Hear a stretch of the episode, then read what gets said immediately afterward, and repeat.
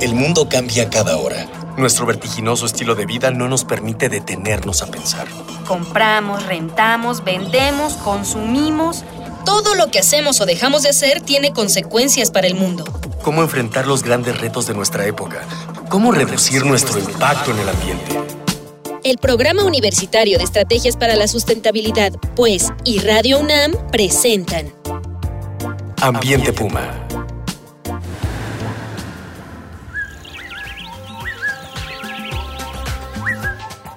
Hola, qué gusto saludarlos. Soy Dalia Ayala y a nombre de la, de la maestra Mireya Imas, directora del programa de Estrategias para la Sustentabilidad y titular de este espacio, les doy la más cordial bienvenida a su programa Ambiente Puma, Ideas y Acciones Sustentables. Un boletín de prensa de la Organización Mundial de la Salud menciona que cada año mueren cerca de 13 millones de personas a causa de la insalubridad del medio ambiente. Escasez de agua, mala calidad del aire, exposición a desechos industriales y modificaciones en los ecosistemas suelen ser los sospechosos comunes. Y si a eso le añadimos las condiciones de pobreza y la inequidad social, los factores de riesgo se exponencian muchísimo. ¿Cómo identificar y reducir estos riesgos derivados de las condiciones ambientales? El tema de hoy será salud y medio ambiente, para charlar con nosotros sobre este tema tan importante, nos da muchísimo gusto recibir hoy al doctor Malaquías López Cervantes, jefe del Departamento de Salud Pública de la Facultad de Medicina de la UNAM y un experto en estos temas. Bienvenido, doctor Malaquías. Muchas gracias, buenas tardes. Antes de empezar esta plática con nuestro invitado, vamos a escuchar las voces de nuestros, de nuestros estudiantes de la Facultad de Medicina, a quienes les preguntamos cuál crees que es la relación entre salud y ambiente.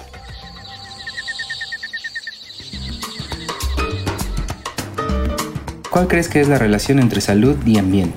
Pues mucha porque hay agentes nocivos en nuestro medio ambiente. Por ejemplo, ahorita está la contingencia ambiental, entonces es algo que nos afecta más que nada a los pulmones porque afecta nuestra respiración normal. Entonces, pues puede causar varias enfermedades, por ejemplo, EPOC o puede causar neumoconiosis también. Entonces tenemos que tomar en cuenta pues varias cosas. También, por ejemplo, el agua que posiblemente no está como tan limpia, entonces también nos puede causar enfermedades como diarrea o enteritis. ¿Cuál crees que es la relación entre salud y ambiente?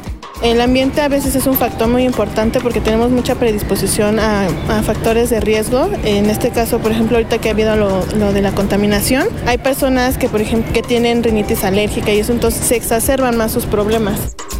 ¿Cuál crees que es la relación entre salud y ambiente? Influyen de manera directa en la salud de las personas eh, de manera negativa debido a que la contaminación ambiental está comenzando a, a realizar problemas tanto pulmonares como también metabólicos, ya que también hay problemas gastrointestinales derivados de estos. Igual también puede ser un factor positivo en cuestiones de luego cambio de, hábitat para los pacientes con problemas eh, cardíacos.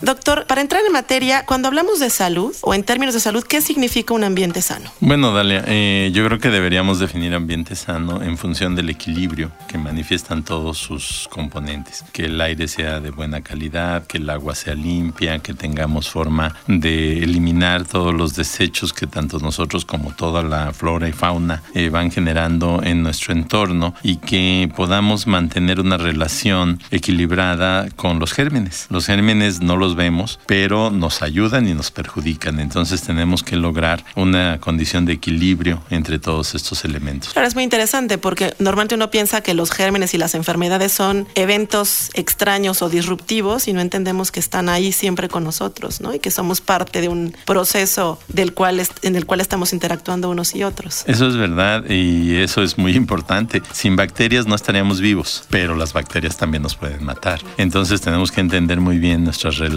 para poder vivir en paz. Y en, en, este sentido, ¿qué componentes ambientales tienen el mayor peso en la salud de las personas? Si es que existe un componente o varios que son más importantes que otros. Bueno, habría que pensar que depende de la época a la que hagamos referencia. En el pasado, eh, lo que más enfermaba y mataba a los seres humanos eran precisamente los desequilibrios con los gérmenes, las enfermedades que llamamos infecciosas, epidémicas, que todavía hoy en día nos asustan mucho y que pueden provocar grandes daños. Pero con el paso del tiempo, con el desarrollo industrial, con lo que llamamos nosotros progreso, se han ido limitando los contactos con estos gérmenes, pues porque tenemos agua potable, porque tenemos drenaje, porque tenemos mejor nutrición y hoy en día estamos en otra etapa de la historia de la humanidad en la que prevalecen enfermedades como la diabetes, como la hipertensión, como las enfermedades pulmonares crónicas y ahí entran en, en funcionamiento otros factores y otros elementos que pueden referirse, por ejemplo, al aire, la calidad que tiene el aire y además ahora sí a ciertos eh, componentes de nuestra dieta y de nuestra conducta, como es el caso de la actividad física, que pueden ser afectados o limitados precisamente por este entorno tanto de agua, de suelo como de aire con el que estamos interactuando de manera permanente. Y en una ciudad como esta, la Ciudad de México, que como vimos en los sondeos, ahí está el tema de las contingencias ambientales y la contaminación, ¿cuál sería, con base en la información científica, médica, el contaminante más peligroso para la salud de las personas?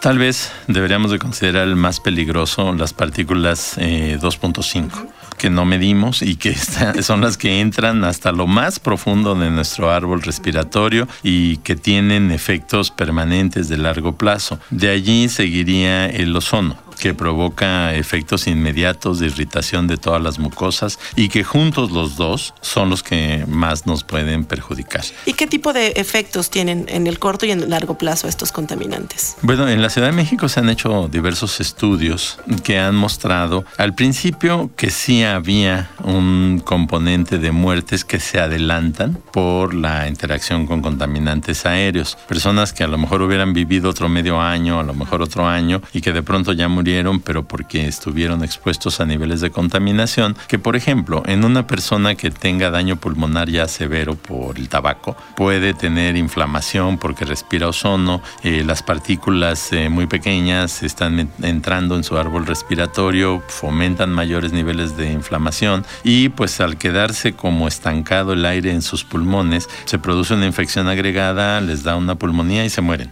Entonces diciendo, bueno, pues pudieron haber vivido más, pero murieron ahora por todo eso, ¿no? O alguien que tiene las arterias coronarias medio tapadas porque tiene ahí una placa que le ha estado creciendo por muchos años y está expuesto a respirar un aire con menor concentración de oxígeno y con otros elementos como el propio ozono que pudiera provocar, por ejemplo, un espasmo arterial y le da un infarto y se muere.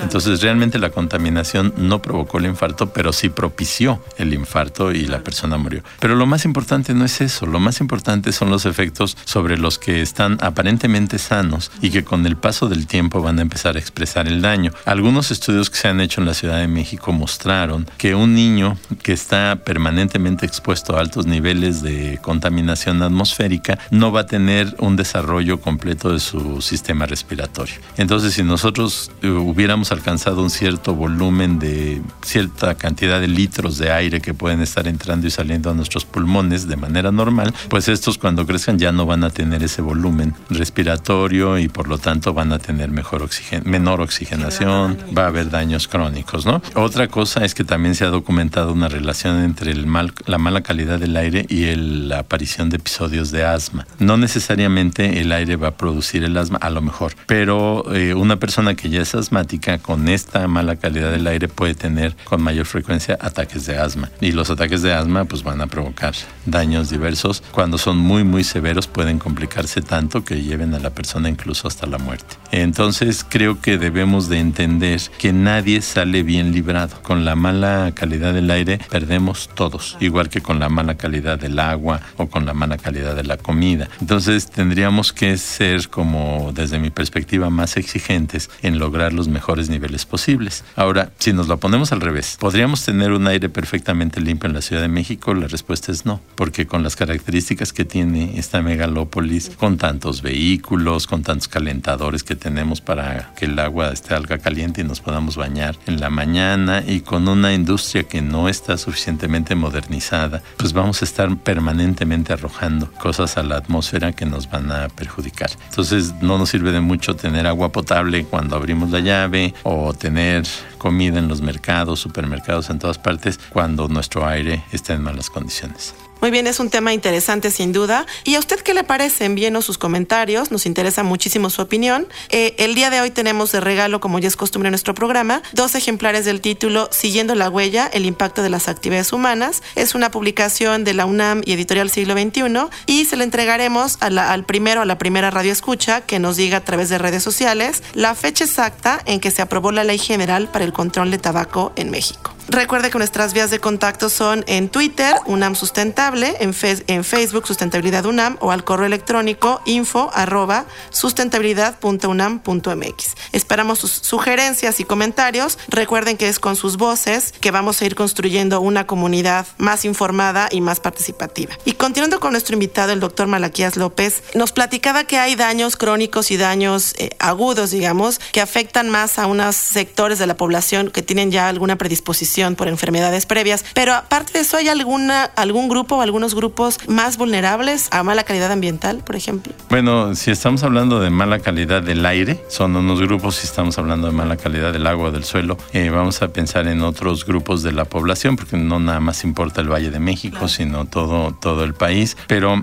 en general creo que son los niños y son las embarazadas. Esos son los que tienen la mayor importancia, yo diría, actual y futura. ahí es donde vamos a, de lo vamos a depender, ¿no? De si tenemos buenos niños, tendremos buenos adultos en el futuro y entonces no debemos condenarlos a que estén sufriendo daños. Una mujer embarazada, pues eh, va a tener un bebé que va a crecer y desarrollarse dependiendo de la oxigenación que ella le pueda proporcionar a través de la placenta. Si el aire es deficiente, la oxigenación del bebé es deficiente. Claro, porque uno piensa que la placenta es la barrera por excelencia, ¿no? Pero cada vez hay más evidencia de que no es tanto y no es tanto lo que no deja pasar, sino lo que no puede pasar por las condiciones de la Entonces, pues cosas como la oxigenación es lo más importante para el bebé, para que pueda crecer y desarrollarse de la manera más adecuada posible. Ya si nos ponemos a pensar en otras poblaciones y en otros medios, bueno, por ejemplo, el río Lerma es pues prácticamente un canal del desagüe. Lo van contaminando en toda su trayectoria y pues los que lo reciben allá por el lago de Chapala, pues van a estar expuestos a diversas cosas que los afectan por toda la contaminación que se produce. Y así podemos irnos por todo el territorio nacional pensando en estos términos, la tierra, el agua